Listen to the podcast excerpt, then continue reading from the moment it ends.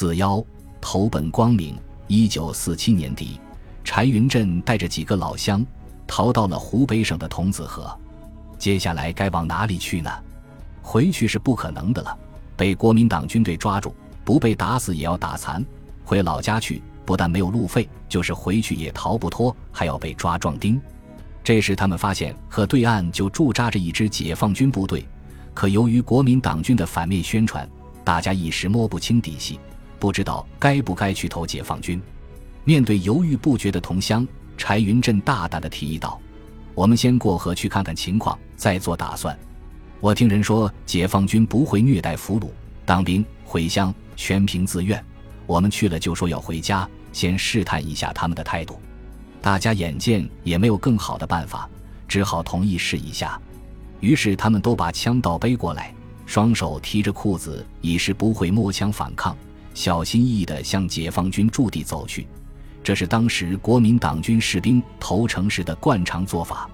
一个庄稼汉模样的解放军干部热情接待了他们，对他们的到来表示欢迎。解放军友好和气，这些饱受欺凌的青年第一次感受到平等温暖的情谊。老乡，你们是想继续当兵，还是有其他打算？解放军干部温和地问他们。我们受不了国民党军的虐待才逃跑的，早就当够了兵，现在只想回家奉养父母。听说贵军奉行来去自由的政策，是吧？其中一个人小心翼翼试探着说，其他人也异口同声表示附和。解放军干部没有丝毫不快，爽快地说：“那也好，我们解放军确实奉行革命自愿、来去自由的原则。我先送你们到县人民政府。”再由他们护送出境，解放军干部带着他们边走边说：“现在到处有盘查，我怕你们一路不顺利。”看到他们仍然心有余悸的样子，解放军干部耐心地解释道：“共产党对待俘虏和投诚人员，历来给予宽大待遇，不杀他们，不侮辱他们，不没收他们的私人财产，对伤病员还给予治疗。”给他们以和人民解放军干部战士同样的生活待遇，所以请柴云振和他的伙伴们放心，在这里安全绝对有保障。柴云振一行来到县人民政府，当晚共产党的一位高姓县长接见了他们。高县长耐心做他们的思想工作。你们都是劳动人民出身，是被迫参加国民党军的，本身就是国民党腐朽反动政权的压迫对象。不要听信他们的欺骗宣传，可以在这里用自己的眼睛看看，我们到底是一支怎样的军队。听了高县长的介绍后，柴云振和同伴们就多留了些天。就在这段时间里，柴云振看到了国民党军队中根本不可能发生的稀奇事：解放军官兵人人平等，情同手足，干部和士兵吃住训练都在一起，当兵的和干部同吃一锅饭。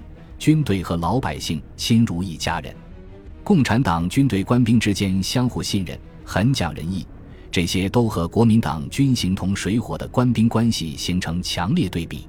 一桩桩、一件件闻所未闻的新鲜事，在柴云振心中打上了深深的烙印，解除了他思想上的顾虑，令他对这支部队肃然起敬。他们休息了几天后。就由民兵护送到了共产党领导下的蕲春县独立营，营里的赵排长接待了他们。在这里，萦绕在柴云振心中的许多疑问得到了解答。赵排长对人热情开朗，水平也很高。他讲，共产党领导的军队是为劳苦大众闹翻身求解放的，我们都是从老百姓中来，为老百姓打仗的，最终目标就是要让咱们老百姓过上好日子。他还细心地询问柴云振家中有几口人，现在打算怎么办？几天下来，柴云振深感这是一支和国民党军截然不同的队伍。他经过一番深思熟虑，找到赵排长，坚定地说：“我不打算回家了，想留在部队里跟你们一起干。”就这样，一九四八年一月，柴云振加入了人民军队，被编到蕲春县独立营二连三排三班当战士。从此走上了崭新的道路，与柴云振一起投奔解放军的几位老乡，也被分配到了独立营。蕲春地处湖北东部，大别山南麓，是一块群众基础较好的革命老区。这支县独立营是地方武装力量，主要是配合正规部队展开游击斗争，打击那些地方上的反动顽固势力，镇压罪大恶极的土豪劣绅，维持后方秩序，为支援前线服务。柴云振加入了独立营后，在历次战斗中表现出色，立场坚定，行动积极，很快被指定为战斗组长，不断受到营部首长的表扬。他在人民军队中迅速成长起来。然而，就在一个崭新的生活画面在柴云振面前徐徐展开时，命运之神又和他开了一次残酷的玩笑。接下来，他在两支军队中又经历了一次颠沛流离的战争征途。